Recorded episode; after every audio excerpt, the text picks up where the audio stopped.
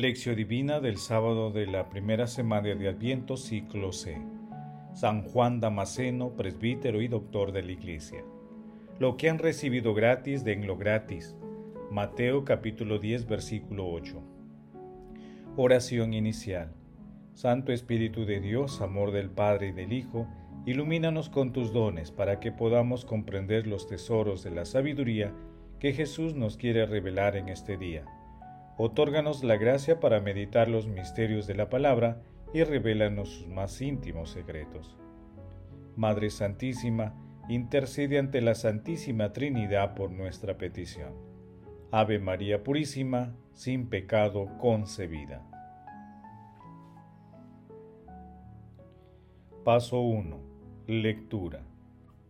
Lectura del Santo Evangelio según San Mateo capítulo 9, versículo 35 y capítulo 10, versículo 1 y versículos del 6 al 8. En aquel tiempo, Jesús recorría todas las ciudades y pueblos enseñando en sus sinagogas, anunciando el Evangelio del reino y curando todas las enfermedades y todas las dolencias.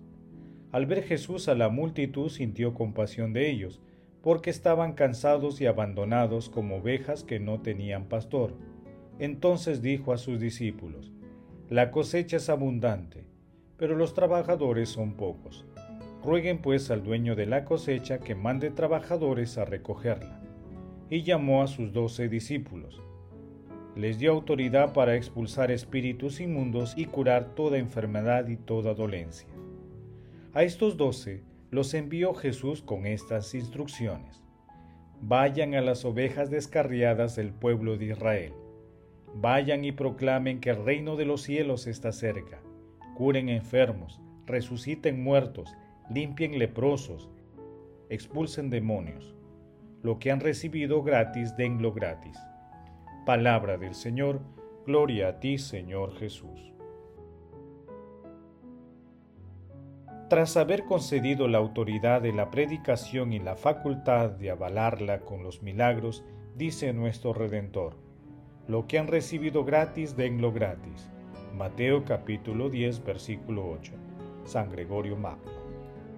Hoy celebramos a San Juan Damasceno, presbítero y doctor de la Iglesia. Se llama Damasceno porque era de Damasco, Siria. Era hijo de un alto empleado del califa de Damasco y ejerció también el importante cargo de ministro de Hacienda en esa capital. Pero de pronto dejó todos sus bienes, los repartió entre los pobres y se convirtió en monje en el monasterio de San Sabas, cerca de Jerusalén, donde se dedicó por completo a leer y escribir. Fue uno de los más grandes y fuertes defensores del culto de las sagradas imágenes. Como escritor teológico y filósofo, se dedicó a compilar y poner en orden lo que sus predecesores habían escrito. En San Sabas donde escribió himnos y poemas, murió a edad avanzada. El Evangelio de hoy nos comunica a Jesús mismo. Hoy escuchamos los latidos de su corazón. Su mirada se fija en las multitudes con una compasión infinita y nos invita a compartir su mismo amor por la humanidad, confiándonos el doble mandato de la oración y de la misión, porque para él tener autoridad significa tener compasión bondad y amor. Paso 2. Meditación. Queridos hermanos, ¿cuál es el mensaje que Jesús nos transmite a través de su palabra? El texto de hoy resalta la importancia que tiene la misión de los doce apóstoles, que simbolizan a los pastores y comunidades de la Iglesia. El llamado de Jesús a los misioneros y su envío tiene un carácter universal porque es imperioso anunciar la buena nueva y cuidar la vida en todas sus dimensiones. Proclamar el reino significa también tener la certeza de que el reino está entre nosotros y que formamos parte de él. El poder, las gracias y el amor de nuestro Señor Jesucristo se transmiten íntegramente a sus discípulos, y estas gracias se extienden en la actualidad a todos los discípulos del Señor, según la voluntad del Espíritu Santo. Por ello, todos los dones que hemos recibido de Dios debemos ejercitarlos y brindarlos gratuitamente a nuestros hermanos en el santísimo nombre de Jesús. Han existido momentos en los que también nosotros éramos ovejas sin pastor, pero la mirada de nuestro Señor Jesucristo nos alcanzó y nos señaló el camino de la vida eterna. Sin embargo, hay muchos hermanos que se han distraído y andan por la vida sin un objetivo existencial. A ellos quiere llegar nuestro Señor Jesucristo, el Señor de la vida, a través de nosotros. Conscientes de que las recomendaciones de Jesús son muy diferentes a los criterios del mundo, respondamos, intentemos responder. ¿Cumplo y defiendo los criterios de la misión enunciados por nuestro Señor Jesucristo? Que las respuestas a esta pregunta nos ayuden a ser misioneros activos de nuestro Señor Jesucristo, porque todos estamos llamados a la misión de llevar la palabra de Dios y su amor a toda la humanidad. La misión no es fácil, pero sí es posible con la ayuda de Dios. Jesús, María y José nos ama. Paso 3. Oración. Padre Eterno, Señor, que nos ayude en las oraciones del presbítero San Juan Damasceno para que la fe verdadera que tan admirablemente enseñó sea siempre nuestra luz y nuestra fuerza. Santísima Trinidad, Dios Padre, Dios Hijo y Dios Espíritu Santo, inspira y fortalece a la Iglesia en la misión de llevar el Evangelio y la misericordia a toda la humanidad. Te rogamos que envíes más obreros a la misión y que la novedad del Evangelio sea aceptada por toda la humanidad.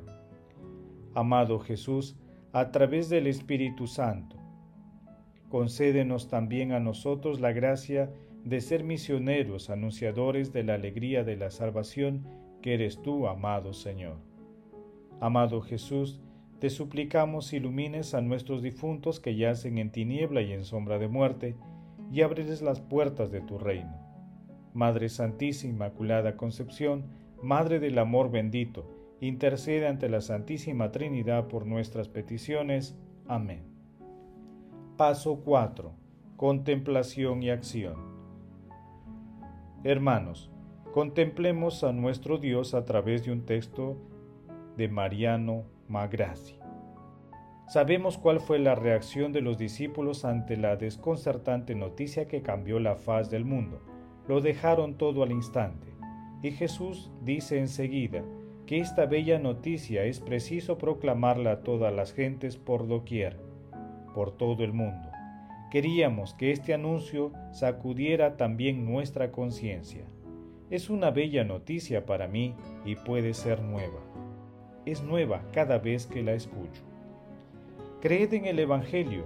También aquí se cuela la palabra creer no se trata de la aceptación de una verdad abstracta, sino de abandonarse a Jesús, que se revela como la única salvación, como el reino que está aquí.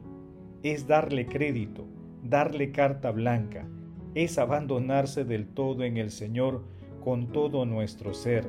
De ahí la importancia del acto de predicar. Predicad a todo el mundo, tal vez hemos olvidado el carácter casi sacramental de esta predicación. Muchas veces nos desanimamos en nuestro ministerio y decimos, ¿de qué sirve mi predicación? Creo que el Evangelio es mi boca, el Evangelio de Cristo en sentido subjetivo, fuerza de salvación. Por tanto, para todo el que se abre a la palabra, que tiene una fuerza maravillosa en sí misma, A buen seguro, no es preciso tomar esto en sentido mágico. La palabra es tal. Si es acogida, si es escuchada, habla el corazón. Quiere un corazón que la escucha. Pero es poderosa, es eficaz, lleva a cabo la salvación. Y para nosotros es siempre un comienzo. Hoy debo acoger la palabra que me salva. Ojalá escuchases hoy su voz. No endurezcáis vuestro corazón. Salmo 94, versículo 8. Es posible que muchas veces la gente al vernos trabajar generosamente, el Señor lo quiera, dé la impresión de decirnos, ¿qué te hace hacerlo? deberíamos tener una respuesta única. Solo Él, solo Él me lleva a hacerlo. Aquí reside todo el cristianismo.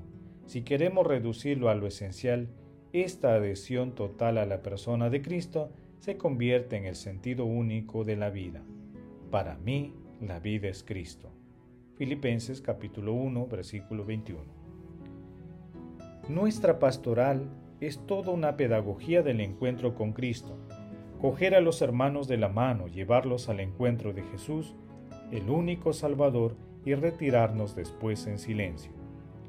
Queridos hermanos, al anunciar el reino es liberar a la gente de sus penas y sufrimientos, es dar la vida, es contagiar felicidad.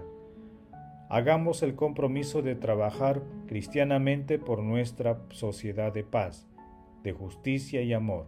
Dejemos que el Espíritu Santo revele nuestra misión e inspire las acciones en favor de nuestros hermanos más necesitados.